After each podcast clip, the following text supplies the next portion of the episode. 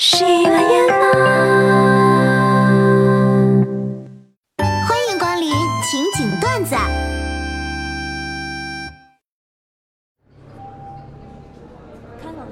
机场排队，一大美女见我就一件行李，问我啊，你好，能不能麻烦你帮我托运一件行李啊？不行。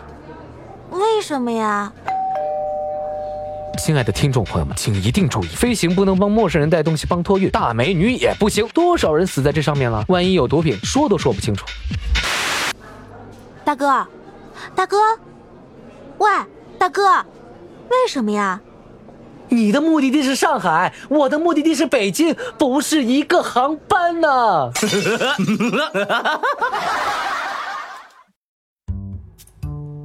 各位 IT 工作人员，我们是不是经常会面对话太多，又怕过劳死的情况？我研究了一下，我认为可以采用听诊加班法。具体方法就是后半夜带着听诊器干活，一旦发现心音异常，就及时 Ctrl 加 S，避免丢失工作进度。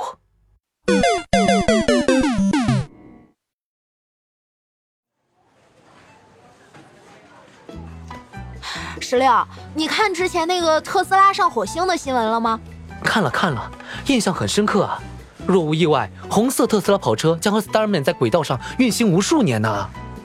对呀，如果未来人类文明毁灭，某个外星生命发现这辆红色特斯拉的话，会怎么想？感谢地球老哥刷的跑车，老铁双击六六六，没毛病。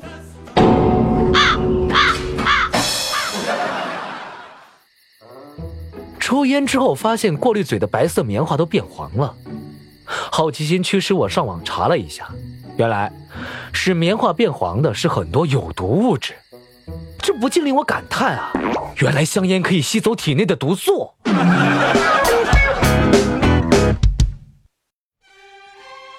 泰坦尼克号沉没，趴在甲板上的 Rose 对杰克说：“游泳健身，了解一下。”钓儿。如果你前男友和现男友一起掉进水里，请问游泳健身了解一下？老公啊，你说有一天我跟你妈同时掉水里的话，你会救谁啊？